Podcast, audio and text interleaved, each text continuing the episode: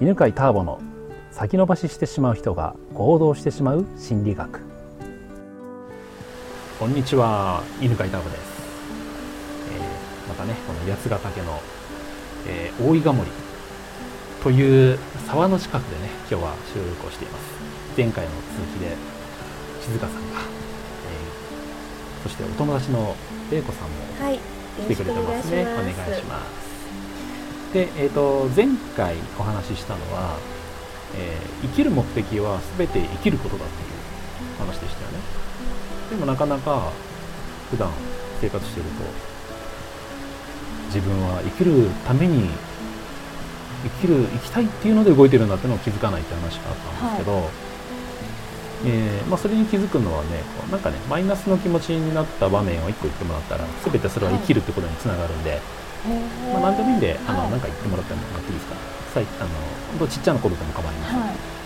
なんかこうこれやったらうまくいくなって分かってるのに、うん、でもなんかこう一歩進めない、うん、なんかすごいこうなんか自分を責めるような、うん、なんかそんなモヤモヤした感じに、はい、なります、まあ、それ結構誰でもありますよね、はい、何か新しいことやろうと思ってもそれやるのって自信ないし怖いし、はい、不安だし、はい、でそれもね全ては実はあの生きる目的から生まれてるんですよ、はい、えっ、ー、とねやりたいという気持ちも生きる目的から生まれてるし、はい、怖いっていうのも生きる目的から生まれてるんですよね、はい、じゃあ、えー、やりたいという気持ちから話すとね、はい、新しいことやりたいっていうのは実はねそれね欲求で言うとね生存欲求から生まれたさらに安全でいたいっていうところからまたさらに今度群れでいたいというところからその群れの中で認められたいところから最終的に実現欲求ってなんですけど、はい、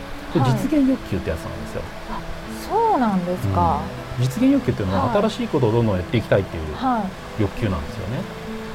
でそういう気持ちが生まれてるわけですよ。はい、でも怖いって出ますよね。はい、そうなんです怖いのは何かっていうとね、えっ、ー、と安全欲求から生まれてるんですよ、はい。えー、安全欲求っていうのは同じことを繰り返したいなんですよ。ああはい。でこの実現欲求と安全欲求欲求は喧嘩していて、はい、新しいことやりたいんだけど同じことから抜け出るのは怖くなるんですよ、はい、で、えー、じゃあ新しいことやるってね生きる目的にどうこうつながってるかというと、はい、じゃあちょっと想像してほしいんですけど、はい。原始時代。あはい。えー、じゃあ我々はその辺でこの沢で魚取ったりしてます、はい、車に4時えー、車に4時です、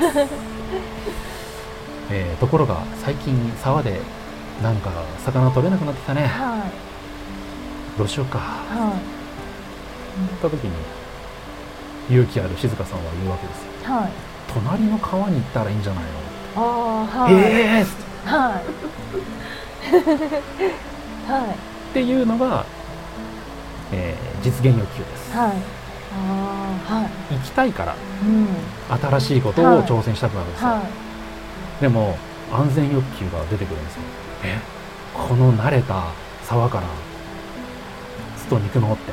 ちょっと怖いですよね、ね、はい。怖いよね。何やるか分かんないから、はい魚いないかもしれないいないしね。いないかもしれないし他のさグループがさ、はい、そこ守ってるかもしれないし。あ喧嘩になっちゃうかも喧嘩になるかもしれないし、なんか狼とかいるかもしれないし、はい、なんかもう実はもっとすごい危ない場所かもしれない、かもしれないし、はい、ね、もしそういうのでねこう傷ついたりとかしたら死んじゃうじゃん、そうですね。生きていたいよね、はいだから怖くなるんです。あ、うん、そう。全てのやりたい気持ちと全ての怖いなとかストレスというのはそうやって、生きるという目的から生まれるんですよ、はい、そうすると、うん、なんか怖く感じたりとかするってことは、うん、なんかこうなんかこう私だからこうなんかそういう気持ちになっちゃうんじゃなくって、うん、人だったら誰でもそんな気持ちになるっていうものなんですか？そうなんです。自然だし怖くなる気持ちを消すっていうのは、はい、もう昔から先祖がこう DNA でってこう残してきたはい。機能を止めるようなもんなんでもうなんかこの沢の流れを止めるくらいの感じなんで一瞬止められるかもしれないけど、はいやっぱそれはこうダーって決壊するわけですよ。だからそれは無理なことなんですよね、へー。なんかそういうふうに言ってもらえるとなんかこう今までちょっとこう怖いなとかうん。感じてたことを、そう。いや実はちょっとなんかわ悪いことって思ってたんですけど、なんかじゃあ生きるためうん。の、こう危機管理があるっていうふうに素晴らしい。いいふうに考えてもいいんですかね。いいね素晴らしいですね。そうなんですよ。はい。はーい。怖すぎて何にもできないんですけど、何もできない。そういう時は心ね配で。心配で何もできない。そしたらあんまり良くないかなってちょっと思っちゃった思っちゃいますよね。じゃあ最終的な目的はほら生きることじゃないですか。はい。その目的叶ってますか？一応息してます。ですよね。でもなんかつまんないです。つまんない感じしますよね。そういう時ねどういうふうに考えたらいいかというと、はい。えーつまずねつまんない方からいきましょうか。なんでつまんないかというとそれは玲子さんに実現欲求があって新しいことしたいなんですよ。そっちの方がちょっと上回ってる。上回ってるんですよ。あーちょっとだけ上回ってるんですね。そうなんですよ。で、えーでも怖いっていうのがあって安全欲求が出ててでじゃあこういう時どういうふうに思ったらいいかというとつまんないし、えー同じことしてるけどでも本当に一番自分がこう生まれてきた生きる目的は今ちゃんと達成してるって分かったら楽になるんですよ、えー生まれてきた目的なんでしたっけ？生きること。生きること。今生きてる？生きてます生きてますねはそうそうそう。そうそうご飯も食べれてる。ご飯食べれてるんですよ、うん、で普通ねそういうふうにこういう話をするとねはい。どう思うかっていうと、じゃあ今いよかったらもう本当に何もしなくなっちゃうじゃないですかはい。ってなっちゃうわけ、そうですよね。うん。だからみんんなそうなりたくないから生きてるだけじゃダメだって言って、はどんどん新しいことしなくちゃいけないって言って、はい。追い込もうとするんですけど、うん。ね、あの欲求のね仕組みから言うとね、はい。それはねむしろね新しいことができなくなるやり方なんですよ。自分を追い込むっていうのは、そうなんですか。そうなんですよ。これが一番ね伝えたいことでね、ーはい。と欲求の仕組みっていうのはね、えっと、何回も言ってるけどピラミッドになってるわけですよ、はい。一番下が生存欲求で次安全欲求で次社会的欲求とかになっていくんですけどこれね満たされると次の欲求が出るような仕組みになってるんですよね、はい。うん、だから例えばえっ、とご飯が食べられるようになると安全を必要とするんですよああ、はい。例えばねもうお腹ペコペコでね、はい。もういもう死んじゃいそうな時って、はい。例えばちょっと水が、ね、沢の水がさ、は多く流れてて流されそうでも、はい魚がいたら、い。いや、なんか取りに行きたくとりあえず行なります。くよねはい。だってもうお腹空いてるし、はい。ね、だから、えー、と生存欲求が満たされて初めて安全を求めるようになるわけですよ。と同じように安全だと思うと群れを大切にするようになるし、群れを作りたくなるし仲良くなりたくなるし群れができる群れだと感じられるようになると群れの中で認められたいとか、はい自分を認めたくなってで自分を認められると自信がついて新しいことをしたくなるんですよ。はい。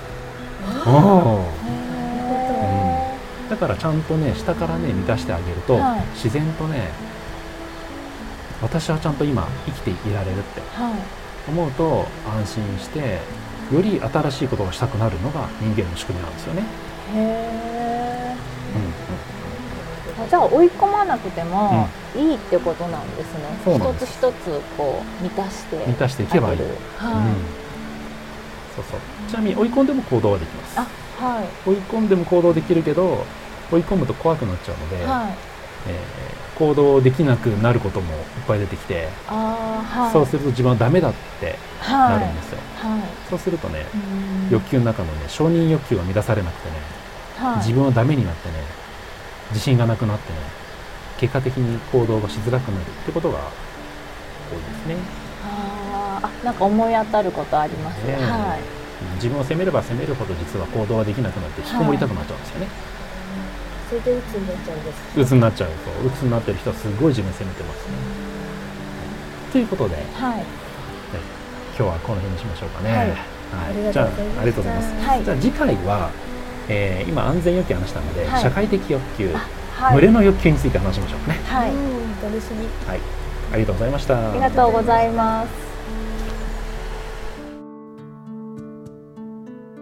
この番組は犬飼ターボ、ナビゲーター竹岡由伸でお送りしました。